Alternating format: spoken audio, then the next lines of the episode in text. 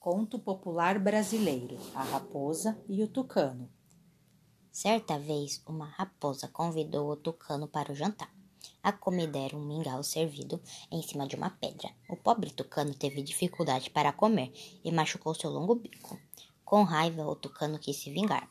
Assim convidou a raposa para uma refeição em sua casa. Ele disse: Amiga raposa, como você me convidou para jantar outro dia, chegou minha vez de retribuir. Venha até minha casa hoje na hora do jantar, que servirei uma bela refeição. Amigo Tucano, eu irei com o maior prazer. O tucano então preparou um delicioso mingau e serviu em um comprido jarro. A raposa, faminta, não conseguiu comer do mingau, lambendo apenas um pouco que caía na mesa. Enquanto isso, o tucano se deliciava com a comida e disse: Raposa, a senhora teve o que mereceu, pois fez o mesmo comigo. Fiz isso para te mostrar que não deve querer ser mais esperta do que os outros.